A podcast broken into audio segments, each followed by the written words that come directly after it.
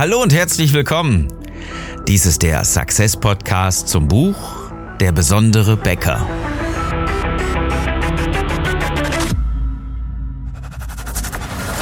Die meisten Bäcker verlieren jeden Tag mit Top-Produkten gegen schlechtere Mitbewerber. Wir haben eine Strategie, die Ihnen hilft, Kunden und Mitarbeiter zu begeistern, damit Ihre Bäckerei wieder wächst.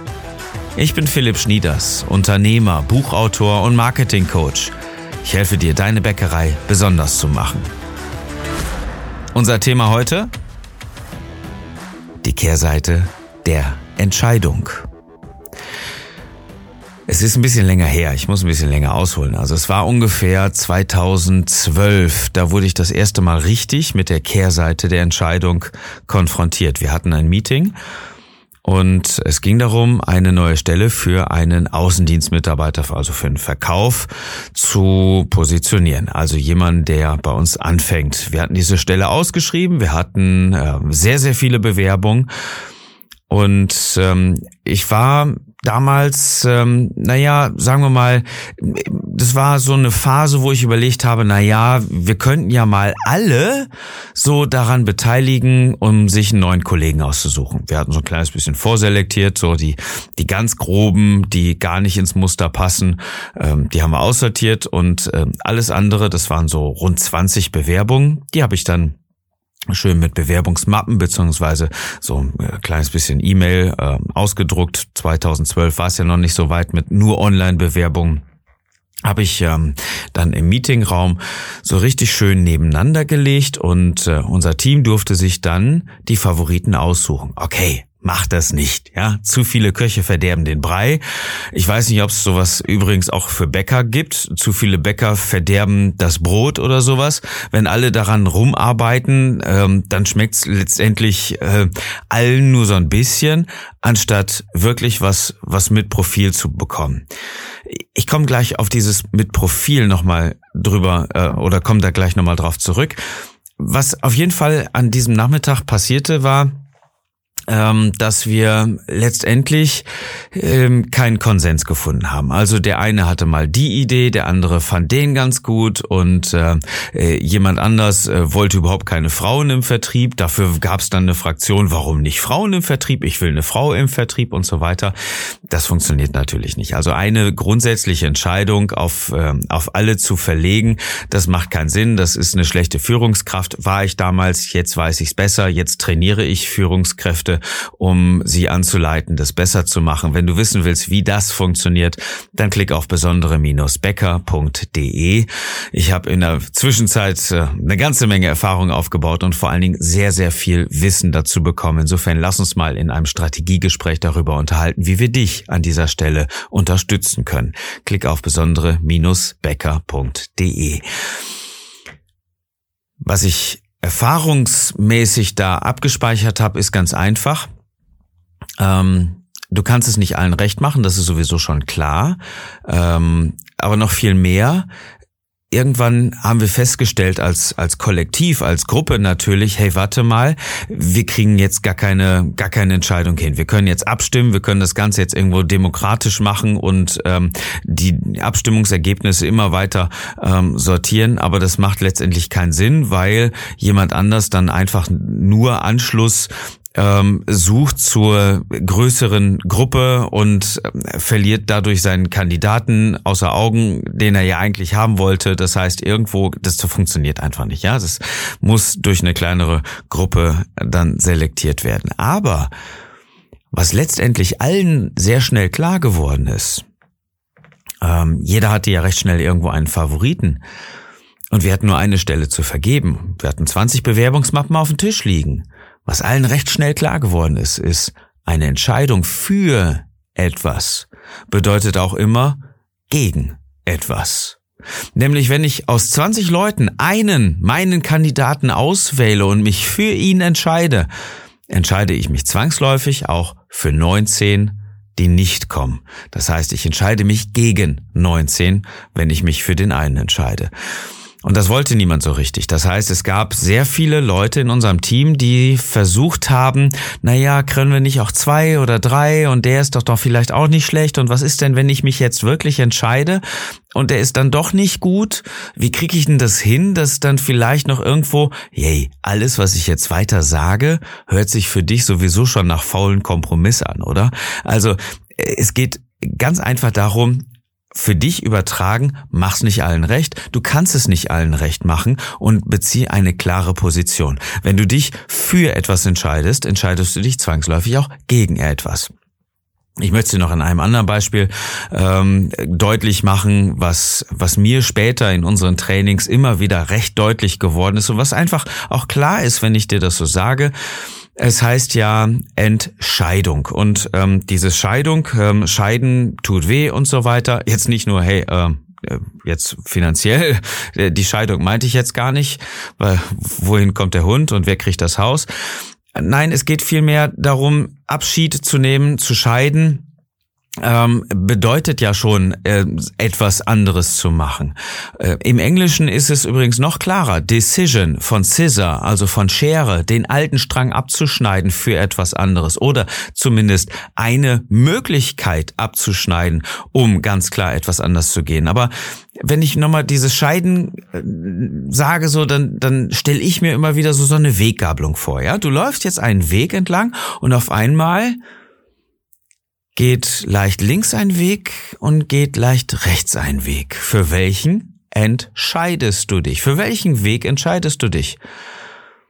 Du kannst jetzt mal ein bisschen reingucken, du kannst mal gucken, wie ist die Bodenbeschaffenheit, ist es da hell oder ähm, kannst du da vernünftig laufen, hängen die Bäume auf dem Weg oder ist es da matschig, sind da Pfützen? Und für welchen Weg entscheidest du dich? Und dann geht es darum, diesen Weg auch vernünftig zu gehen. Du kannst dir dann nicht auf einmal sagen, ach, hier ist dann doch nicht so toll, ich gehe mal wieder zurück und nehme dann doch den anderen Weg. Dann kommst du ja nicht weiter. Ja, wenn du dann wieder zurückgehst, um einen anderen Weg zu gehen, kann man machen, wenn du wirklich merkst, dich führt dein Weg jetzt an, nicht ans Ziel, dann hast du dich falsch entschlossen, dann hast du eine falsche Entscheidung getätigt und musst du revidieren. Aber nach dem Motto, und das ist ein gesellschaftliches Phänomen, wenn nicht sogar ein Problem, alle Optionen offen zu halten. Ja, kann ich vielleicht doch mehrere Wege gleichzeitig gehen und wie ist es denn da? Und kann ich nicht möglichst irgendwo ähm, ein, ein Kompromiss machen, dass ich, dass ich mir ähm, nichts verschließe und alles offen halte? Ja, das heißt so richtig schön wischiwaschi, ja, so egal was für eine Anforderung kommt, immer so schön richtig ausweichen und so richtig fluffig irgendwo in die Ecke drücken, damit ich mich bloß nicht noch klar, klar positionieren muss. Das erlebe ich überall.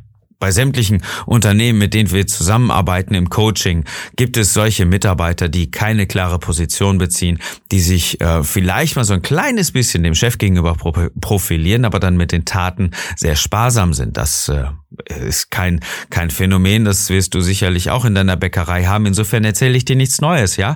Das haben sehr viele Leute. Und eine klare Position zu bekennen, gehört definitiv dazu. Nimm dir das Beispiel, du hast viel Zeit für etwas, aber die Entscheidung ist getroffen. Warum nimmst du dann nicht die konkreten Schritte? Also sagen wir mal, ähm, du weißt, was du für eine Pizza bestellen willst. Alle gucken noch, alle überlegen noch, nehme ich die 17, nehme ich doch die 32, was nehme ich denn? Nee, probiere ich denn diesmal was Neues und vielleicht doch nochmal mit Brokkoli oder vielleicht nehme ich eine Dönerpizza und du weißt schon von Anfang an, hey, wir bestellen wieder bei der Pizzeria, da ist Parma Rucola einfach unschlagbar, dies nehme ich auch diesmal wieder. Und dann gibt es Leute, die gucken dann doch trotzdem eine Viertelstunde lang in die Speisekarte, können sich dann doch nicht entschließen, nehmen sie dann doch irgendwas anderes wenn du weißt, was du bestellen willst, warum liest denn dann noch die Speisekarte? Klappt das Ding wieder zu, du weißt, was du bestellen willst, du hast eine Entscheidung getroffen, diese Entscheidung ist gut, sie ist richtig, sie kann vertreten werden. Und du musst dir nicht bis zur letzten Minute, wo jetzt jemand sagt, jetzt entscheide dich wirklich, ich will telefonieren, ich will da anrufen, jetzt sag mir deine Nummer, was du haben willst, klein oder groß. Das gibt so wahnsinnig viele Leute, die sich wirklich die Optionen bis zur letzten Sekunde doch noch irgendwo offen halten, weil sie sich nicht entscheiden wollen. Jetzt weißt du, was ich meine, oder? Und wenn du einen Weg gehst, dann geh den vernünftig und halte dir nicht unbedingt den zweiten Weg offen. Wenn du eine falsche Entscheidung getroffen hast, die kannst du revidieren, der oder du, da stehst du zu und kannst die dann revidieren, wie auch immer, aber du kannst nicht beide Wege gleichzeitig gehen. Das heißt, nochmal, um auch diesen Titel des Podcasts nochmal richtig äh, nochmal rauszuholen, das ist die Kehrseite der Entscheidung. Denn es ist nicht immer nur schön, dich etwas, äh, sich et für etwas zu entscheiden, sondern es kann auch gleichzeitig nachteilig sein, sich gegen etwas zu entscheiden. Jetzt kommen wir zu deiner Bäcker-Story, was das bedeutet. Wenn du dich für gute Lebensmittel entscheidest, wogegen entscheidest du dich gleichzeitig? Wenn du dich für ein leckeres, gutes Brot entscheidest, gegen was entscheidest du dich gleichzeitig? Wenn du dich für qualitative Rezepte und Zutaten entscheidest, gegen was entscheidest du dich? Wenn du dich für Handwerkskunst entscheidest, gute, solide Qualität, gegen was entscheidest du dich? Hör in diesem Zusammenhang gerne nochmal den Podcast zum Thema, wer ist denn eigentlich dein Gegenspieler? Wer ist der Bösewicht? Und dann wird es nämlich deutlich. Gerade durch die Entscheidung gegen etwas bekommt dein Unternehmen Profil. Und wenn du nicht weißt, okay, wie soll ich denn diese blöde Bäcker-Story denn einfach die ganze Zeit immer so kommunizieren, ja? Dann kannst du natürlich dich klar positionieren und immer wieder gegen etwas argumentieren, wie es andere machen. Nehmen wir doch ein ganz einfaches Beispiel. Uh, Steve Jobs, ja, als der wieder zurück zu Apple gekommen ist, hat er die Produkte gnadenlos reduziert. Er hat so viele Sachen rausgeschmissen.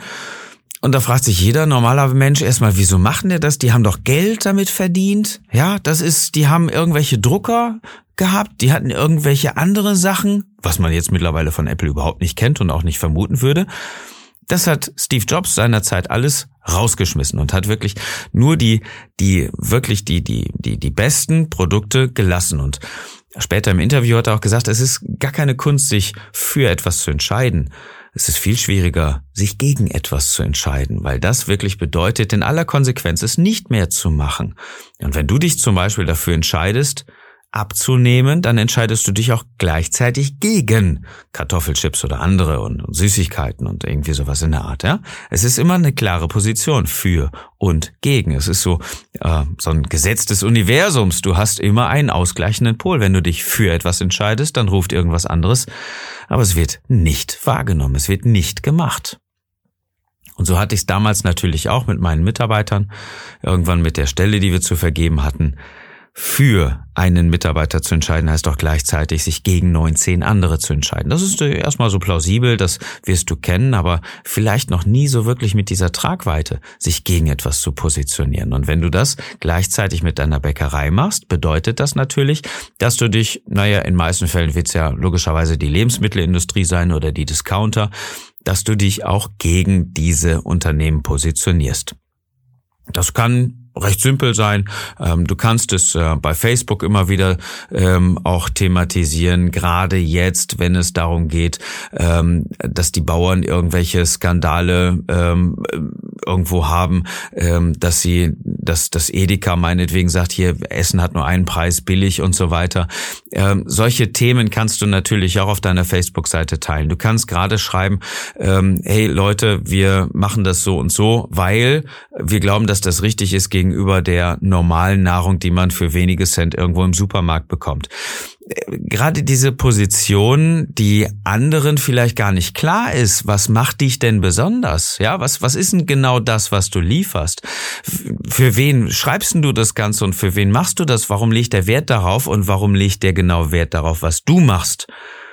Gegenüber dem, was so die Masse anbietet. Da bist du ja schon, muss man ja leider sagen mittlerweile, als Bäcker Nischenanbieter. Also was macht dich dabei besonders? Und das, was andere dabei vielleicht stören könnte an deiner Besonderheit, das solltest du immer wieder zum Thema machen und das bei Facebook und vor allen Dingen auch deine Mädels im Verkauf immer wieder auch rausholen.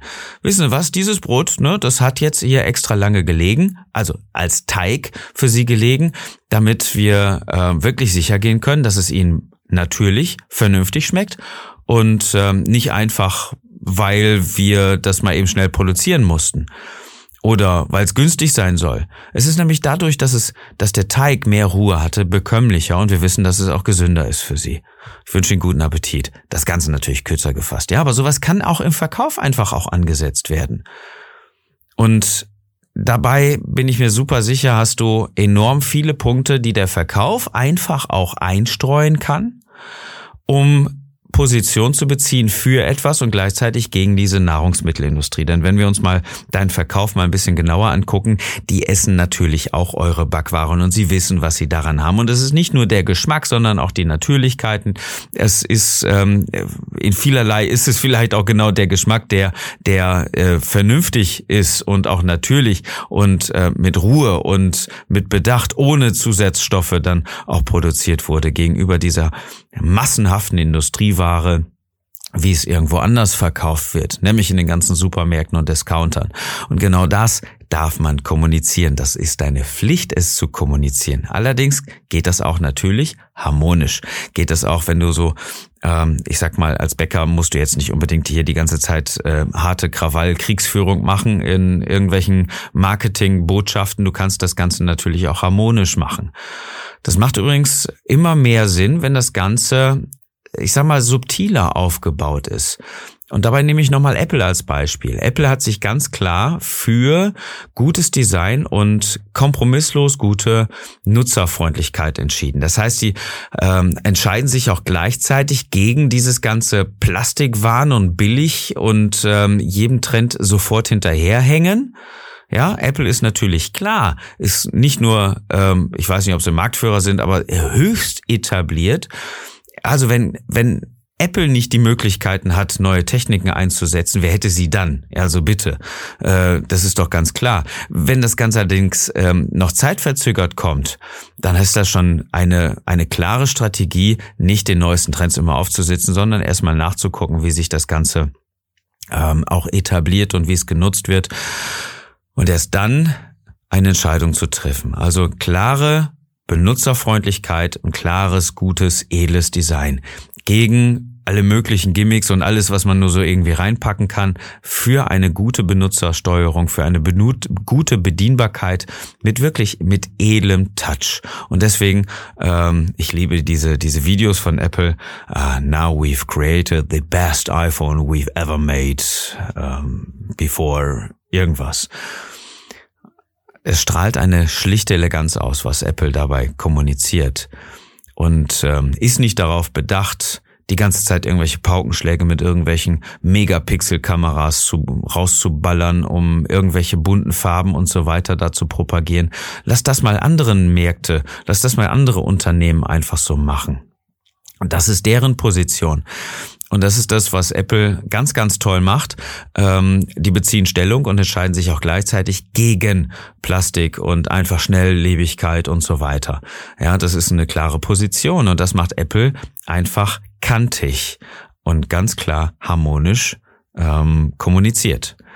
Es gibt aber allerdings auch noch ein anderes Beispiel, ähm, zum Beispiel äh, Ikea. Ikea ist dabei auch sehr, sehr klasse die haben sich ja für schwedisches Design, für Einfachheit, für Nutzenorientierung ähm, entschieden, obwohl auch der Kunde seinen Beitrag dazu leisten muss. Also der muss häufig natürlich die ganzen Möbel noch aufbauen.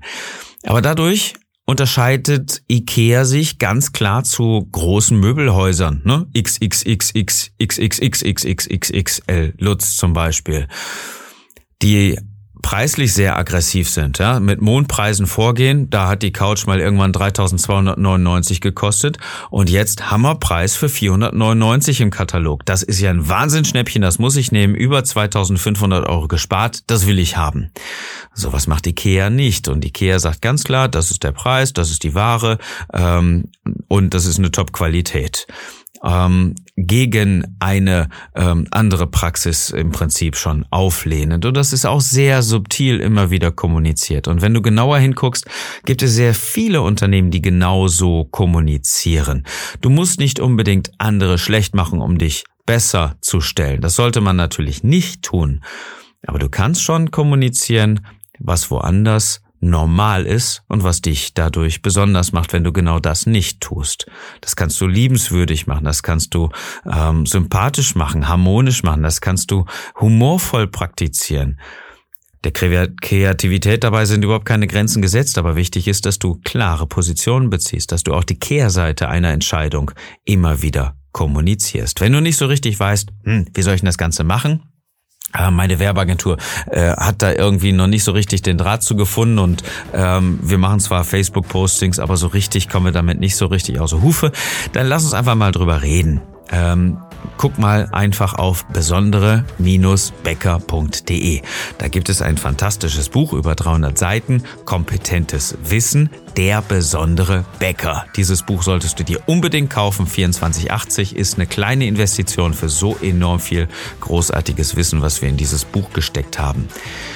Und wenn du dieses Buch gelesen hast, oder dich dafür interessierst und irgendwann mal ähm, dich hast von der Zeit überraschen lassen, das Buch aber noch nicht beendet wurde, dann komm am 30. und 31. Mai, äh, März, Entschuldigung, äh, Ende März, 30. 31. nach Weinheim. So billig kommst du nie wieder an diesen erstklassigen Intensivworkshop Der besondere Bäcker. 620 Euro Investition, die sich garantiert lohnen. Zwei Tage lang Intensivworkshop. Arbeite an deiner Bäcker-Story, arbeite an deiner Bäcker-Unternehmerpersönlichkeit und sorge dafür, dass dein Unternehmen die richtigen Maßnahmen in Zukunft einleiten kann, um wieder besonders zu werden, mehr Geld zu verdienen und damit du ruhiger schläfst. Ich wünsche dir nämlich einen erfolgreichen Tag und dass du mit deiner Bäckerei begeisterst.